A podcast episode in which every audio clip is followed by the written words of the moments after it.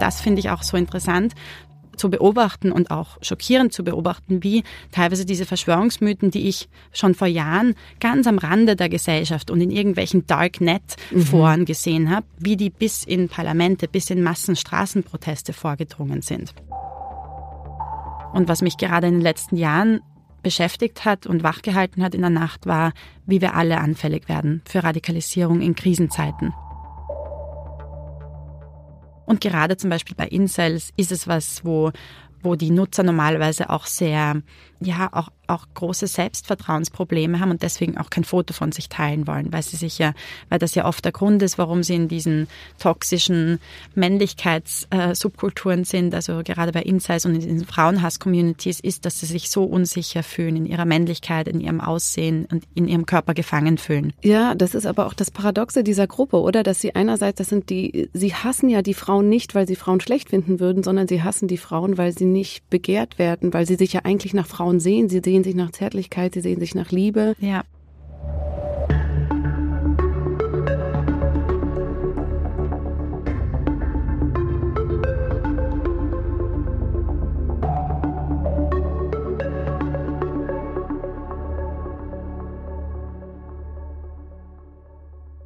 Willkommen zum Podcast Dichtung und Wahrheit. Ich bin Laura de Weck und spreche hier mit AutorInnen von Surkamp und Insel über ihre Dichtung und über ihre Wahrheit.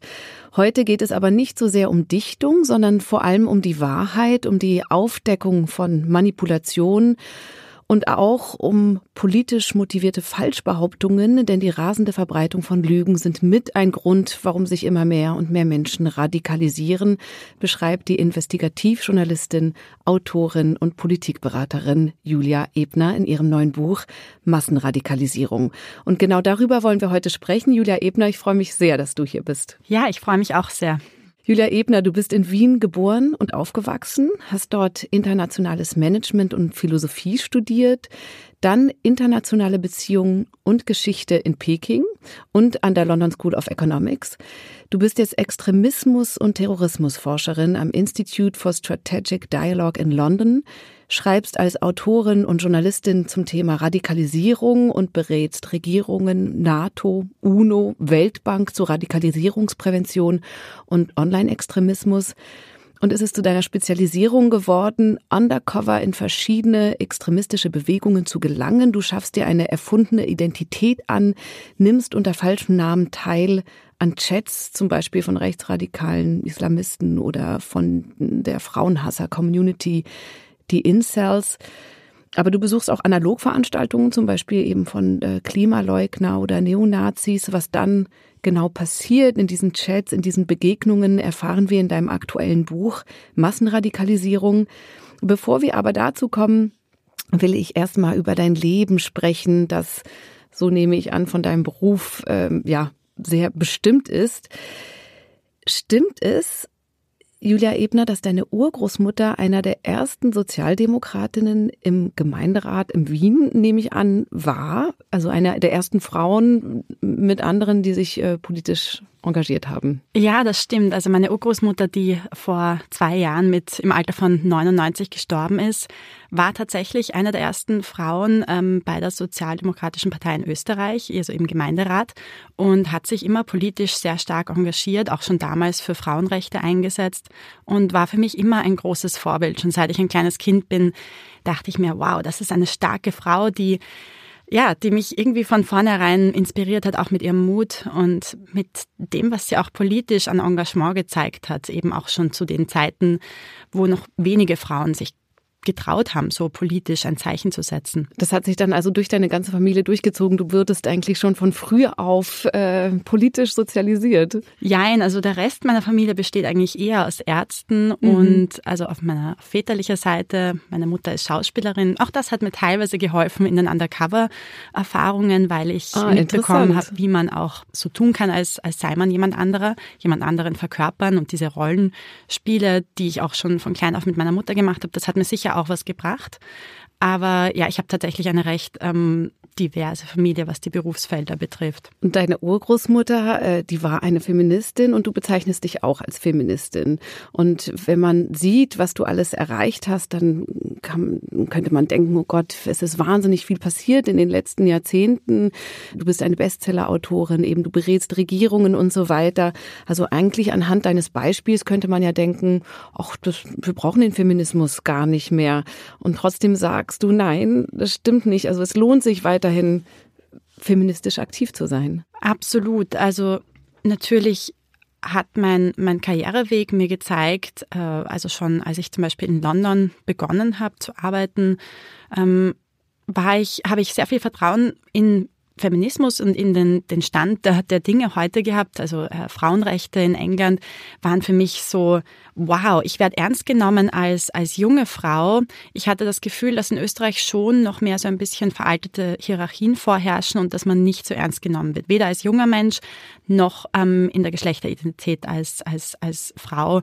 Äh, es gibt dann natürlich auch noch andere Diskriminierungsmerkmale. Das ist jetzt gar nicht nur auf, die, die, auf der Geschlechterebene ähm, so, dass, dass man man dem begegnet, aber aber ich hatte schon das Gefühl, dass, dass London vor allem da recht offen ist. Und trotzdem sind mir immer wieder Situationen begegnet, in denen ich das Gefühl hatte, ach, da merke ich jetzt schon den Sexismus, da bemerke ich schon eine gewisse Art von ähm, alten Hierarchien und alten Rangordnungen, die hier noch nach wie vor zutreffen. Und ich bin auch, ich mache gerade meinen PhD ähm, an der University of Oxford und auch im akademischen Bereich, ähm, nicht in meinem unmittelbaren Umfeld, aber generell, was ich mitbekomme, ist da schon noch sehr viel da, wo es auf jeden Fall mehr Fortschritt bedarf, gerade in Richtung Gleichberechtigung für Frauen, Chancengleichheit, auch was die höheren Stellen, die höheren akademischen Ränge betrifft, die mhm. noch immer von, vor allem von weißen Männern besetzt sind, wo Frauen mit Migrationshintergrund zum Beispiel wirklich die absolute Minderheit darstellen. Ja, und du beschreibst ja auch zum Beispiel, dass gerade in diesen Gruppen, die du beobachtest, gerade diese radikalen Gruppen, dass die sehr unterschiedlich sind, aber dass es eine Sache gibt, die sie vereint, und das ist der Hass auf Frauen. Also, dass die alle gegen freiheitliche Frauenrechte sind und äh, da auch sehr aktiv werden, Frauen, die in der Öffentlichkeit stehen, zu bombardieren und so weiter. Das heißt, eigentlich kann man ja jeden Tag weiterhin zusehen, wie, wie Frauen anders äh, behandelt werden im Netz oder in der, in der Beschimpfung. Oder ist das gar nicht so? Doch, auf jeden Fall. Es gibt Studien dazu, die zeigen, dass äh, Frauen, die in öffentlichen Funktionen sind oder irgendwie im, im, in der Öffentlichkeit ähm, präsent sind, viel mehr, also allein, allein das Volumen ist viel höher an Hass, das sie abbekommen und auch die, die Art von Hass unterscheidet sich sehr stark von dem, was, was ihre männlichen Pendants abbekommen. Also es ist viel stärker eine Sexualisierung da, sehr oft natürlich auch sexuelle Drohungen, Vergewaltigungsdrohungen. Und ich habe das auch am eigenen Leib erfahren, also habe genug Hasskampagnen und auch Drohkampagnen gegen mich gehabt, auch Versuche zum Beispiel meine persönlichen Details äh, preiszugeben im Netz, also Doxing. Ähm, wovon viele, viele Frauen gerade im Journalismus, in, aber auch immer mehr in der Forschung, in der Politik natürlich und im Aktivismus betroffen sind. Vor allem, wenn sie sich mit, mit Themen beschäftigen, die, äh, die kontrovers sind. Ja, und Du musstest diese Frage zwar so oft beantworten, aber ich will sie trotzdem einmal noch mal stellen. Kriegt man da nicht wirklich auch mal Angst? Also du hast mal gesagt, ich mache mir eigentlich gar nicht so sehr Angst um mich selbst, sondern ich habe eher so Angst um die Gesellschaft. Aber das kann ich gar nicht so glauben, dass man mhm. da nicht dann doch manchmal auch ganz äh, verunsichert ist äh, von solchen Morddrohungen, Vergewaltigungsdrohungen und so weiter. Doch, ich hatte natürlich, es gab Momente, in denen ich wirklich große Angst hatte und wo ich auch mit dem Gedanken gespielt habe, meine Arbeit aufzugeben und äh, ganz aus der Forschung zu Extremismus auszusteigen. Ganz einfach, weil ich, weil ich gemerkt habe, was für einen großen Einfluss das auch auf mein persönliches Leben hat. Und natürlich gab es Momente, in denen ich ähm, ja paranoid wurde, mich alle paar Sekunden auf der Straße umgedreht habe, um mhm. zu schauen, dass mich eh niemand verfolgt. Und das Ganze kann auch einen großen Einfluss auf die eigene Familie und auf den eigenen Freundschaftskreis haben. Also es ist ja nicht nur so, dass man selbst betroffen ist, sondern ich hatte auch Angst um die Menschen, die, die mir lieb sind. Und das, äh, denke ich, mit dem Problem haben leider immer mehr Frauen zu tun. Und es gibt auch Lokalpolitikerinnen, wo ja gerade in der Lokalpolitik sind sehr viele Frauen von wirklich konkreten Morddrohungen betroffen und natürlich auch einer Reihe von wirklichen Gewaltvorfällen und sogar Morden, die hier passiert sind, politisch motivierten Morden. Und steigen immer mehr Frauen leider auch aus der Lokalpolitik aus diesen Gründen aus, weil ihnen das zu viel wird. Und auch im Journalismus habe ich einige äh, Kontakte, vor allem Frauen, denen es einfach zu viel geworden ist und die dadurch ja in Wirklichkeit ihren ihren Job und ihre ihre Leidenschaft haben liegen aufgegeben. lassen, aufgegeben. Und das ist was, was ich, also wo ich nie dem nachgeben oder dem, ja, ich wollte, ich wollte nie den Extremisten ähm, das geben, was sie eigentlich erreichen wollten ursprünglich mit ihren, mit ihren Einschüchterungsversuchen und mit ihren Hasskampagnen. Weil das ist letzten Endes das Ziel, natürlich gerade, dass politische Gegner mundtot gemacht werden. Mhm.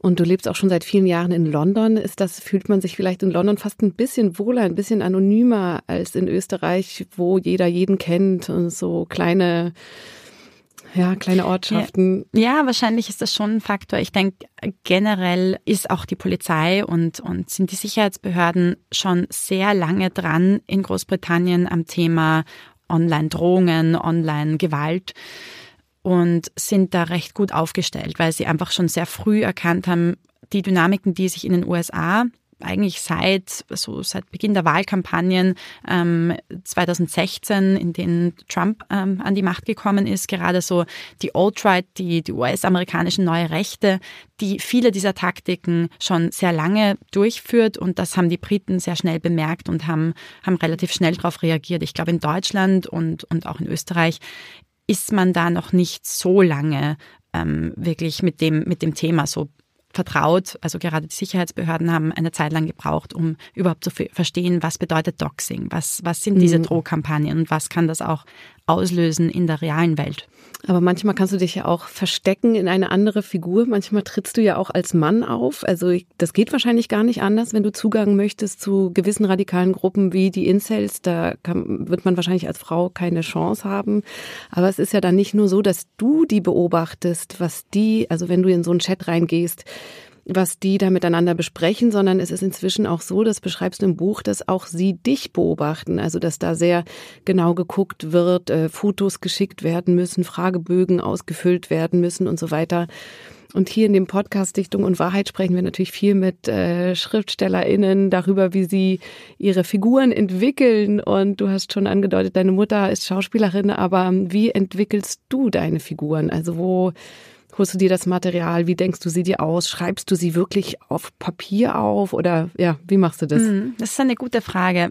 Der erste Schritt ist für mich, bevor ich undercover gehe, vor allem, dass, dass ich mich damit vertraut mache, was so ähm, generell Persönlichkeitsprofile, Symbole, Sprache und auch Subkulturreferenzen in diesen Gruppen sind, die ich, in, in die ich einsteigen möchte. Also ich versuche mich wirklich vertraut zu machen mit diesen, mit diesen Online-Kulturen und mit der ganzen Art und Weise, wie man miteinander kommuniziert, was so die sozialen Codes sind. Ähm, und dann darauf basierend ähm, erstelle ich einen Charakter, genau, erstelle ich eine, eine Identität online, die aber auch, die ich theoretisch auch offline weiterführen kann, also was ich auch manchmal gemacht habe.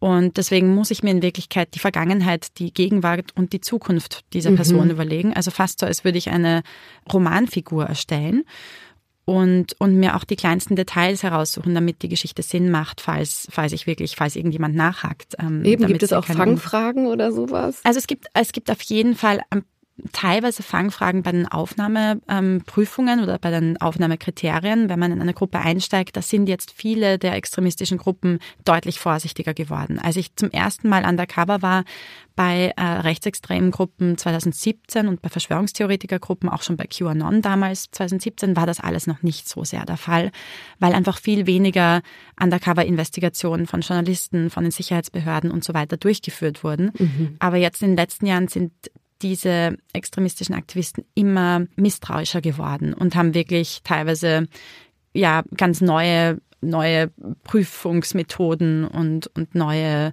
äh, auch Fragebögen zum Beispiel eingeführt. Da äh, ja, äh, habe ich mir auf jeden Fall in der Vergangenheit teilweise sogar Notizen gemacht oder bin auf Google Maps gegangen und habe mir angeschaut, wie es in der Ortschaft ausschaut, aus der ich, äh, aus der ich angeblich komme oder ähm, ja, habe mir auch äh, die Unis oder die, die Schulen angeschaut, wo ich, also wenn ich dazu gefragt werde, was ich, was ich mache beruflich zum Beispiel oder was ich studiere, damit ich wirklich genau weiß, ja, damit ich, damit ich mich einfach so auskenne, wie ich mich auskennen würde, wenn, wenn ich dort leben würde oder das studieren würde, was ich angebe zu studieren. Also wirklich wie ein Romanautor eigentlich diese Recherche betreiben. Und du musstest aber noch nie ein Foto schicken von dir als Mann oder so, denn? Nein, also was ja sehr oft hilft da auch die Online-Anonymität. Es verwenden natürlich viele einfach so Avatar-Fotos mhm. von hinten oder so eine Karikatur oder vielleicht sogar eine Comicfigur das ist dann teilweise sehr hilfreich, weil viele ihre Identität im Netz nicht preisgeben wollen. Und gerade zum Beispiel bei Incels ist es was, wo wo die Nutzer normalerweise auch sehr, ja, auch, auch große Selbstvertrauensprobleme haben und deswegen auch kein Foto von sich teilen wollen, weil sie sich ja, weil das ja oft der Grund ist, warum sie in diesen toxischen Männlichkeitssubkulturen sind, also gerade bei Insights und in diesen Frauenhass-Communities, ist, dass sie sich so unsicher fühlen in ihrer Männlichkeit, in ihrem Aussehen und in ihrem Körper gefangen fühlen. Deswegen ja. ja. braucht man da nicht unbedingt ein Foto. Ja, das ist aber auch das Paradoxe dieser Gruppe, oder? Dass sie einerseits, das sind die, sie hassen ja die Frauen nicht, weil sie Frauen schlecht finden würden, sondern sie hassen die Frauen, weil sie nicht begehrt werden, weil sie sich ja eigentlich nach Frauen sehen. Sie sehen sich nach Zärtlichkeit, sie sehen sich nach Liebe. Ja, es ist sehr oft ein Selbsthass, der dahinter steckt und auch eine, eine ganz, ganz tiefe Verunsicherung, teilweise auch traumatische Erfahrungen aus der Kindheit die hier eine große Rolle spielen. Und wenn man sich dann stundenlang eben mit diesen äh, Menschen unterhält, ist das dann nicht manchmal auch so, dass man sie vielleicht dann eben auch versteht oder dass man, ähm, naja, vielleicht fast selbst in so einer Art diese, diese, in so eine Art Echokammer, Filterblase landet, wo die eigene Welt sich dann eben auch einengt und wo man sagt, ah, die haben ja vielleicht auch recht und ja. also bei den Incels äh, glaube ich nicht, aber, aber dass man sich plötzlich dann doch diese Mechanismen bei einem auch greifen? Hm, es wird auf jeden Fall greifbarer und es wird alles ähm, viel auf menschlicher Ebene viel besser, äh, ja, also ich, ich konnte viel besser verstehen, was Menschen ähm, in die Incels-Community treibt oder was Menschen in Verschwörungstheoretiker-Kanäle von QAnon oder auch von Rechtsextremisten, Neonazis und so weiter treibt. Das Gleiche hatte ich auch, als ich äh, in meinen Recherchen sogar beim, beim IS und bei, bei Dschihadisten, dass ich das Gefühl hatte, ich bin, ich, ich, ich, ich tue natürlich jetzt so, als wäre ich äh, Muslimin und als wäre ich potenziell überhaupt jemand, der, der hier rekrutiert werden könnte. Mhm. Aber je mehr ich, je mehr ich auch in meiner in meinem Charakter bin, umso tiefer gehe ich natürlich auch auf menschlicher Ebene und kann besser verstehen, was diese Menschen motiviert, was für vielleicht negative Erfahrungen und traumatische Erfahrungen sie geprägt haben und zu dem Menschen gemacht haben, der sie sind. Und das ist auch bei Incels so und, und auch bei anderen radikalen Bewegungen, die ich mir angeschaut habe. Und ist es nicht ähm, auch so, dass man vielleicht was mitbekommt, was diese Menschen vorhaben? Also, dass sie vielleicht eine Gewalttat planen oder dass sie irgendeine Hetzjagd organisieren wollen? Wurdest du schon mal Zeuge von sowas und wie geht man dann vor? Ja, und da muss ich auch dazu sagen, da habe ich immer, wenn ich gesehen habe, dass ein, ein Anschlag, ein Terroranschlag oder wirklich eine Gewalttat geplant wird, äh, habe ich das natürlich an die zuständigen Behörden weitergeleitet.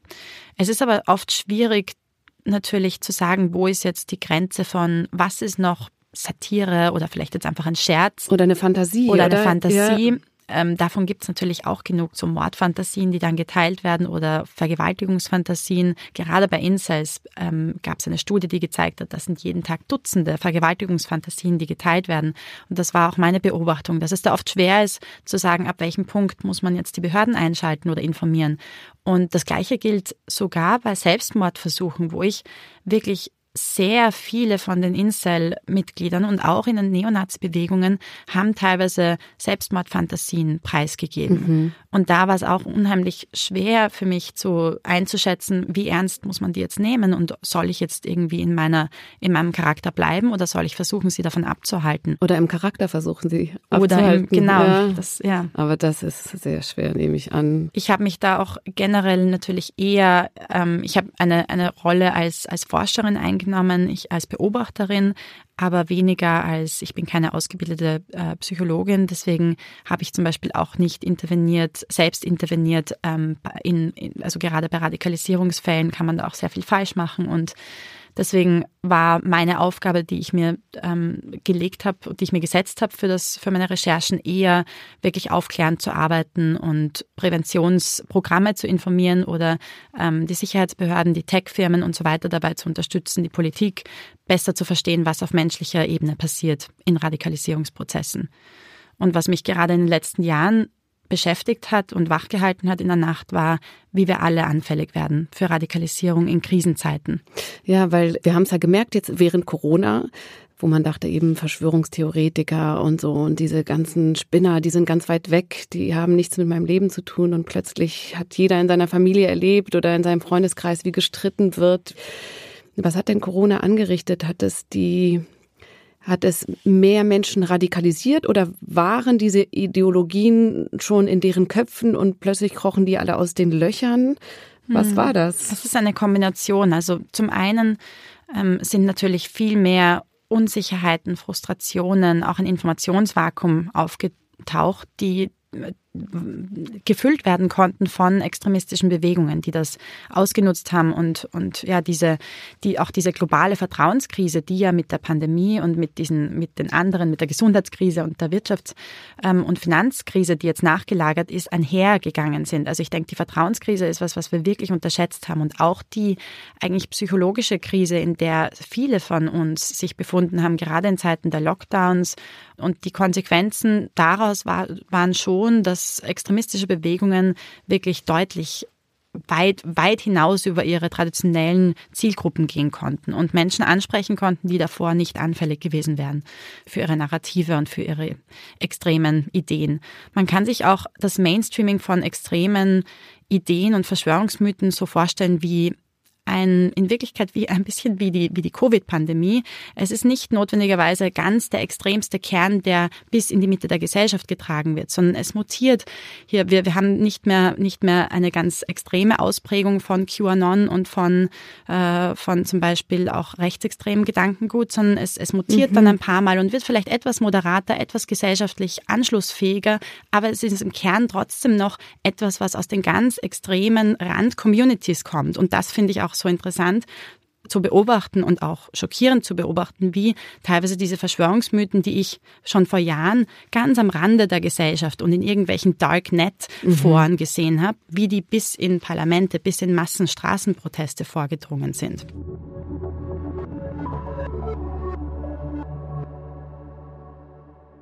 Ja, und wir sind schon in der Mitte des Podcasts angelangt und bevor ich kurz dein Buch vorstelle, möchte ich dir gerne ein paar Fragen stellen, die uns ein wenig überraschen. Und dafür habe ich den berühmten Fragebogen von Max Frisch mitgebracht. Das ist natürlich auch ein Surkamp-Autor. Und er hat mehrere Fragen zum Thema Hoffnung formuliert. Und dieses Thema interessiert mich auch im Zusammenhang mit deiner Arbeit, ob ob du oder ob wir bei all dem Hass, der täglich da in die Welt geschickt wird, ob wir die Hoffnung eigentlich nicht verlieren. Also, äh, Max Frisch hat 25 Fragen dazu formuliert. Sag mal eine Zahl, irgendeine zwischen 1 und 25. Ähm, 17. 17. Wenn Sie jemanden in einer unheilbaren Krankheit wissen, machen Sie ihm dann Hoffnung, die Sie selber als Trug erkennen?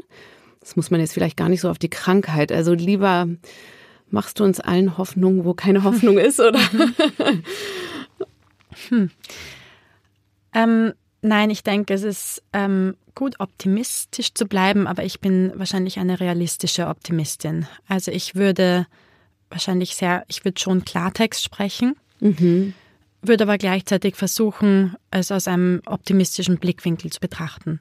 Selbst wenn es eine kleine Chance gibt, ist das noch immer eine Chance. Und man kann noch immer versuchen, diese Chance zu maximieren und durch die eigenen Handlungen ähm, versuchen, ja, das Beste herauszuholen. Und ich denke, dass selbst wenn man gefühlt dem Schicksal ausgeliefert ist, wie bei einer unheilbaren Krankheit, gibt es trotzdem noch einen kleinen Funken Hoffnung. Und ich würde den Fokus auf diesen kleinen Funken Hoffnung legen, während ich aber trotzdem nicht abstreiten würde, dass es eine recht ähm, ja, ernste Situation ist. Na wow, das ist eine gute Strategie. Ich will jetzt trotzdem auch noch mal von meiner Seite her auch wissen, wie verlierst du nicht die Hoffnung?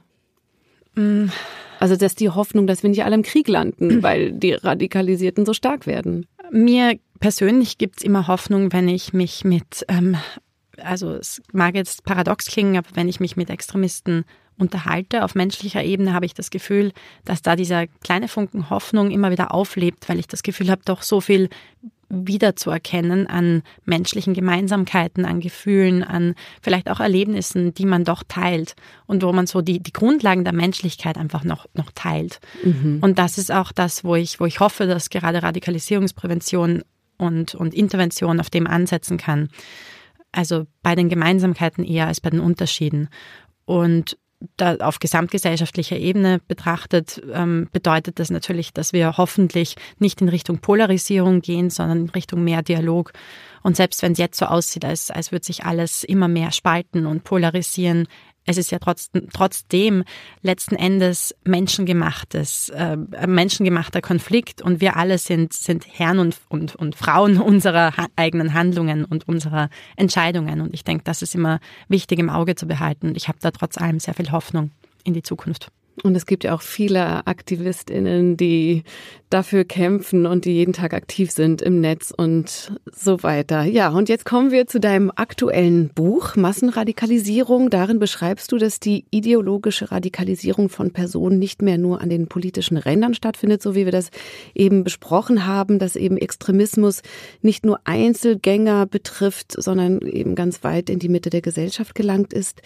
Du analysierst in deinem Buch, wie Extremismus zum Massenphänomen geworden ist, wie Ideen von QAnon, Impfgegnern, Transfeinde, Ideen der Incels in den Mainstream gebracht werden. Du beschreibst auch sehr genau, wie die Radikalisierten erst Subkulturen aufbauen, dann Netzwerke schließen, alternative Medien stärken und immer tiefer in die Gesellschaft und auch in die Institutionen dringen. Und du beschreibst aber nicht nur das Problem, sondern auch die Problemlösung. Also du hast gemeinsam mit Experten aus dem Institute for Strategic Dialogue hast du Maßnahmen entwickelt, was zu tun wäre, um der Massenradikalisierung etwas entgegenzusetzen. Dieses Buch ist aber schon auch echt ein Warnschuss oder ein Weckruf oder so ein Alarm an die Gesellschaft, an die Politik. Meinst du, die Politik ist sich der Gefahr bewusst, die du hier beschreibst? Es ist eine schwierige Frage, aber mein Weckruf ähm, geht auch nicht vorrangig oder gilt nicht vorrangig der Politik, sondern vielmehr uns als Gesellschaft, also uns allen eigentlich. Weil am Ende des Tages ähm, ist natürlich die Politik immer nur eine Reaktion darauf, was in der Gesellschaft passiert. Und darauf basiert ja auch die Philosophie von vielen extremistischen Bewegungen, gerade die neue Rechte, die von Metapolitik spricht oder davon spricht, wie sie die Politik über die kulturelle und gesellschaftliche Veränderung ähm, drastisch reformieren will. Also viele extremistische Bewegungen haben in den letzten Jahren wirklich daran gearbeitet, die Gesellschaft systematisch mit Falschinformationen, mit, ja, mit Desinformationen, Verschwörungsmythen zu versorgen, Vertrauen in die etablierten Institutionen zu untergraben und uns alle anfällig äh, für Radikalisierung zu machen, beziehungsweise unsere Anfälligkeit auszubeuten. Und das ist leider gerade in den letzten Jahren, jetzt in den Krisenzeiten mit der Pandemie, auch mit, mit der ähm, Energie- und Wirtschaftskrise, mhm. jetzt immer erfolgreicher gelungen. Ja, eigentlich spürt man das auch und gleichzeitig, also für mich war dieses Buch, also erstens ist mir dauernd, es ist kalt, mir kalt den Rücken äh, so, sozusagen ähm, ein Schauer ist mir da, äh, weil man einfach so schlimme äh, Chats liest und eben diese Gewaltfantasien und so.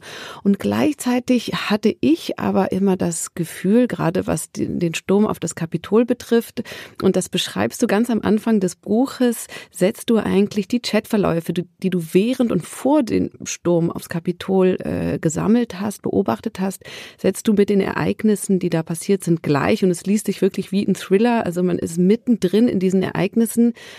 Aber trotzdem dachte ich damals, na ja, 700 Leute, es gibt ja irgendwie 330 Millionen Amerikaner oder noch mehr. Sind denn diese 700 wirklich gefährlich? Und du sagst, doch, 700 sind eigentlich schon zu viele. Ja, also es, es gibt ja auch Studien jetzt, die das dann noch genauer untersucht haben. Es sind ja nicht nur die Menschen, die wirklich verhaftet wurden für den Sturm auf das Kapitol, sondern es, es ist ja eine viel größere Bewegung. Und das zeige ich auch mit diesen Einblicken in die Online-Chat-Verläufe. Aber es gibt auch Studien, die, die äh, wirklich äh, repräsentative Umfragen zum Beispiel in den USA durchgeführt haben, die zeigen, dass es wirklich ein signifikanter Teil der Bevölkerung ist, der diese, diesen Sturm auf das Kapitol äh, ideologisch unterstützt und wo mhm. auch die, die Narrative und der Glaube an diese Verschwörungsmythen, also gerade an ähm, die Idee, dass, dass, dass ein Wahlbetrug stattgefunden hat, aber auch an QAnon und großer Austausch äh, Verschwörungsmythen ganz weit bis in die Mitte der Gesellschaft ähm, gesickert ist in den USA. Also auf bis zu 30 Prozent circa sind, ist das, was die Umfragen ergeben haben.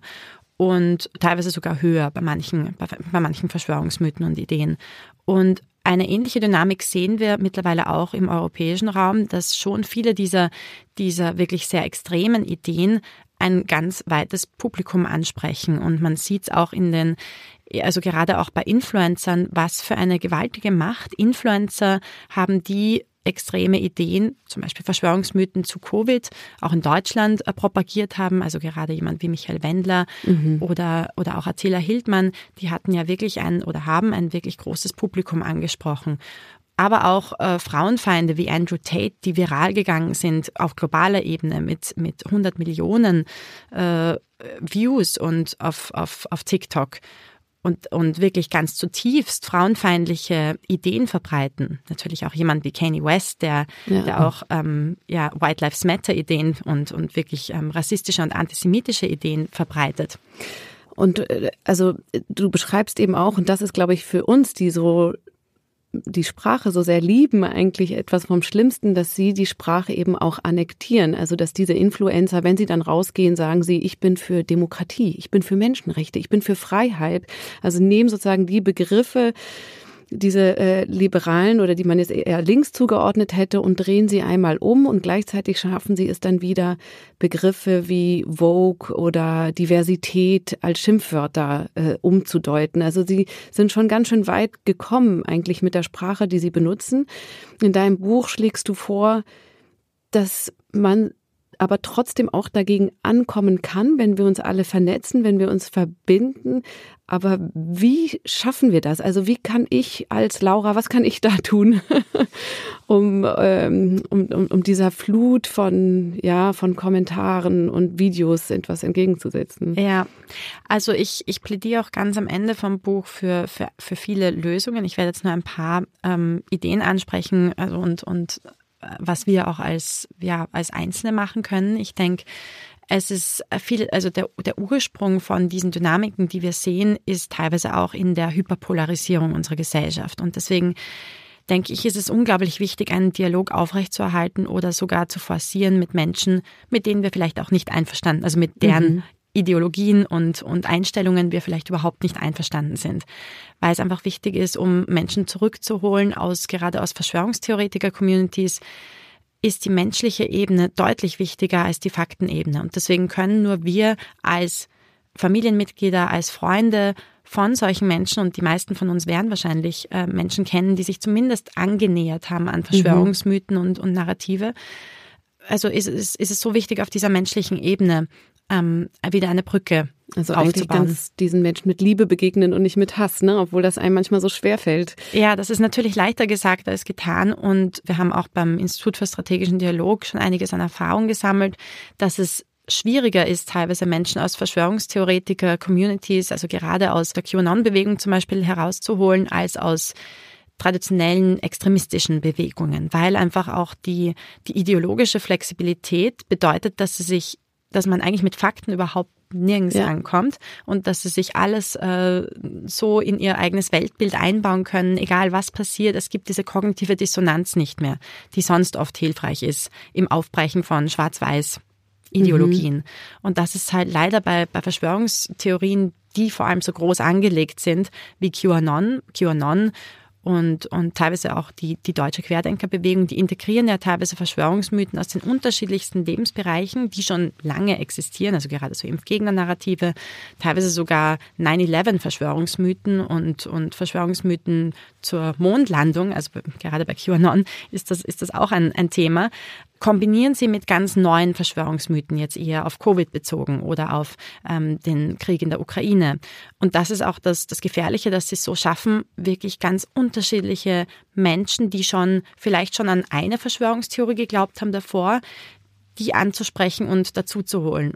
Aber du sagst auch, ein Mittel, was wir benutzen müssten dagegen, ist das Mittel, was Sie anwenden. Also eigentlich müssen wir uns die Mittel abgucken, ja. äh, gerade in dieser digitalen Kommunikation. Ich weiß nicht, ob man dann mehr ich Memes produzieren sollte oder so. Ja. ja. also auch in meinen ganzen Interviews und, und Feldforschungen, zum Beispiel, ich war bei einer Querdenker-Demo und bei einer Pro-Russland-Demo und war auch bei QAnon-Demos und habe mit QAnon-Anhängern gesprochen. Und bei all denen ist hervorgekommen, dass eigentlich die soziale Komponente eine ganz wesentliche war für sie, warum sie überhaupt bei, sie nennen es dann bei der Bewegung sind, also bei, bei QAnon dass sie einsam waren, gerade in Covid-Zeiten, dass, dass sie verunsichert waren, dass sie nicht wussten, wohin mit ihrem Leben oder Erklärungen gesucht haben. Und aber, dass, dass sie eben, dass sie fast äh, gelangweilt waren, dass sie eigentlich auch diese Ablenkung wollten, diese Gruppenzugehörigkeit spüren wollten. Mhm. Das, das ist eigentlich bei allen Gesprächen zum Vorschein gekommen. Ja, Langeweile ist ja fast noch schrecklicher als sozusagen die, die Sehnsucht nach Zugehörigkeit. Ja. Aber trotzdem, wir haben jetzt viel schon gesagt, warum das heute passiert, warum das in diesen 2020er Jahre passiert. Und du hast vorher auch von Vertrauenskrise gesprochen. Ich weiß aber immer noch nicht, was ist diese Vertrauenskrise? In welchem Moment haben die Menschen das Vertrauen verloren? Oder ist es ein Vertrauen in die Politik? Das sie nicht mehr haben, oder ist es, weil wir jetzt eben, weil es ähm, so einen gesellschaftlichen Umbruch gab mit Themen von Feminismus, äh, Black Lives Matter und so weiter? Ist das diese gesellschaftliche Änderung oder? Also ich würde sagen, es ist eine, eine Kombination aus drei unterschiedlichen rasanten Veränderungen. Einerseits auf jeden Fall die sehr schnell passierende gesellschaftliche Veränderung, mit der viele nicht mitkommen und mitkommen wollen. Und das ist eben und da, das geht auch mit der Globalisierung her, genau mit mit ähm, ja schon auch Feminismus, ähm, auch LGBTQ-Rechten und und viel, was was ja eigentlich an, an positiver Veränderung in den letzten Jahrzehnten passiert ist, was aber sehr schnell eigentlich passiert ist. Und das in Kombination mit den rasanten Entwicklungen auf technologischer Ebene, also gerade soziale Medien, das Internet und was das für die Verbreitung von Falschmeldungen ähm, bedeutet hat und auch für die neue Umstrukturierung der gesamten Medienlandschaft, des gesamten Informationsökosystems und dann noch in Kombination mit einer Reihe von globalen Krisen, die wir so zumindest aus dem, was wir aus der Geschichte wissen, so in dieser, auf dieser Dimension noch nicht hatten. Also mhm. die Kombination also es hat ja schon begonnen mit der Finanz- und, und Wirtschaftskrise 2008. Dann hatten wir eine Art Sicherheitskrise mit den Terroranschlägen, die zumindest wahrgenommen wurde als Sicherheitskrise und auch eine, eine wahrgenommene oder sogenannte Migrations- Flüchtlingskrise. Und dann noch die globale Gesundheitskrise und jetzt die nachgelagerte Energie- und, und Wirtschaftskrise. Ja, die auch Krise nach der anderen. Also es war, es ist wirklich eine, und das auch noch auf globaler Ebene, weil wir natürlich die Kettenreaktionen sehen, die durch die Globalisierung auch teilweise entstanden sind, wo alles viel vernetzter ist und natürlich auch Krisen bedeuten, dass wir das eigentlich ähm, auf, auf überproportional auch wirklich erleben, auch die Krisen, die in anderen Ländern ähm, etwas auslösen, bei uns auch nochmal deutlich mehr auslösen. Und das alles hat bewirkt, dass wir eine, eine sehr große Anfälligkeit in der Bevölkerung haben für Verschwörungsmythen. Wir haben auch in der Geschichte, wenn man zurückschaut auf vorige Krisenzeiten, sogar in Zeiten der Pest oder der Cholera, sieht man, dass Verschwörungsmythen und Antiminderheitenhass sehr stark zugenommen haben. Also zu Zeiten der Pest ging äh, der Verschwörungsmythos um, dass, dass Juden die Brunnen vergiftet hätten. Mhm. Und zu Zeiten der Cholera dachte man, dass, dass Ärzte Organhandel mhm. betreiben wollten. Und damals gab es noch kein Internet. Damals gab es noch keine, genau, noch keine sozialen Medien und kein Internet. Und jetzt wird das so schnell verbreitet. Das ist eigentlich eins meiner größten Sorgen, muss ich zugeben, diese, diese Fake News, die sich eben so schnell und rasant verbreiten. Und es gibt einen interessanten Vorschlag, den du auch eben am Schluss äh, des Buches machst. Auf der, eben, du machst sehr viele gemeinsam mit diesem Team. Ähm, aber auf den möchte ich jetzt noch mal kurz eingehen. Du schlägst vor, dass es wie eine Art unabhängige, neutrale Institution gibt, die Lizenzen an vertrauenswürdige Nachrichtenquellen vergibt. Also so ein bisschen wie die Lizenz. Ich weiß nicht, ist das vergleichbar mit dem Bio-Siegel oder ähm, äh, Lizenzen, dass man Alkohol ausschenken darf. Das darf ja auch nicht jeder und vielleicht sollte auch nicht jeder einfach Nachrichten verbreiten dürfen. Nur ähm, bringt das was? Werden dann die Radikalisierten nicht sowieso sagen, ach, das sind doch Lügen, das ist wieder eine Lügeninstitution, sind wieder Lügenmedien? Natürlich ist das ein großes Problem und, und kann potenziell kontraproduktiv sein. Ich würde aber sagen, dass diese kontraproduktiven Effekte meistens kurzfristig oder vielleicht mittelfristig auftreten, aber längerfristig müssen wir ein System finden, wie wir mithalten können mit dem komplett neuen Medienökosystem und, und Informationsökosystem, dass nämlich nicht sein kann, dass eine Welt entsteht, in der niemand mehr unterscheiden kann, was sind jetzt vertrauenswürdige Quellen, was sind Quellen, denen man, denen man vertrauen kann und darf und soll, weil da dahinter ähm, qualitativ hochwertiger Journalismus steckt, weil die Menschen, die diesen Journalismus an die, an die Menschen bringen, ein, die entsprechende Ausbildung haben, haben ja. genau, sie, ein, sich verpflichtet haben, der Wahrheit treu zu bleiben.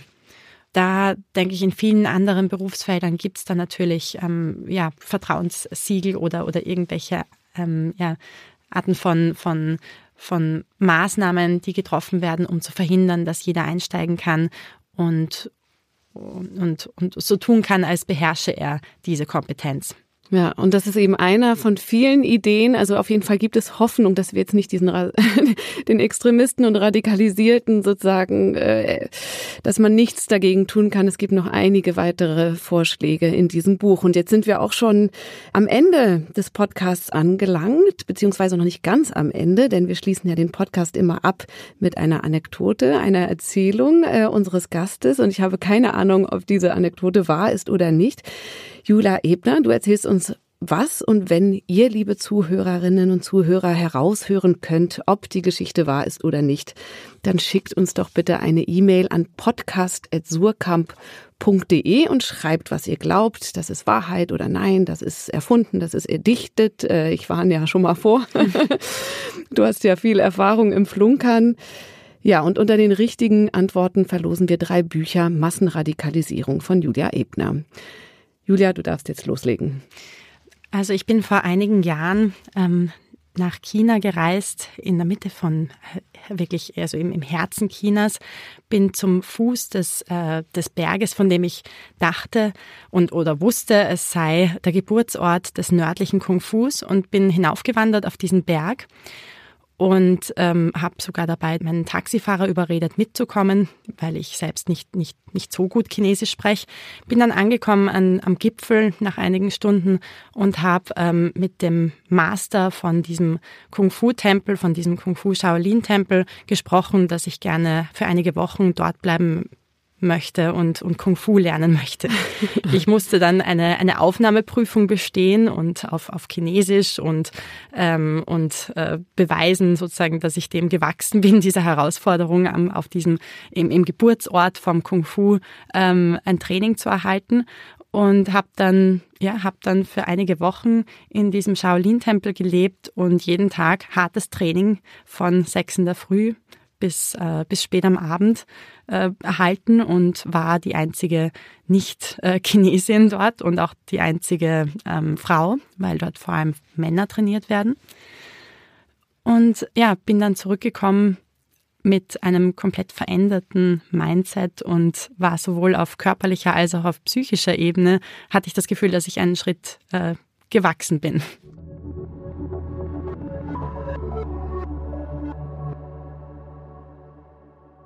Julia Ebner kann Kung Fu und wurde ausgebildet von den großen Meistern. Ob das stimmt oder nicht, das müssen Sie äh, erraten und das müssen Sie uns schreiben. Huch, jetzt bin ich ins Sie verfallen. Aber auf jeden Fall vielen Dank, Julia Ebner, dass du hier warst. Vielen Dank auch für dein Engagement in den Themen Radikalisierung. Das äh, brauchen wir. Wir sind sehr dankbar drum. Und liebe ZuhörerInnen, wenn ihr Anregungen oder Fragen habt oder was auch immer zu diesem Podcast, dann schreibt eben gern auch an dieselbe Adresse podcast.surkamp.de eine E-Mail. Und wenn ihr die nächste Ausgabe von Dichtung und Wahrheit nicht verpassen wollt, freue ich mich, wenn ihr den Podcast abonniert. Bis dahin alles Gute und vielen Dank nochmal. Tschüss. Danke, tschüss.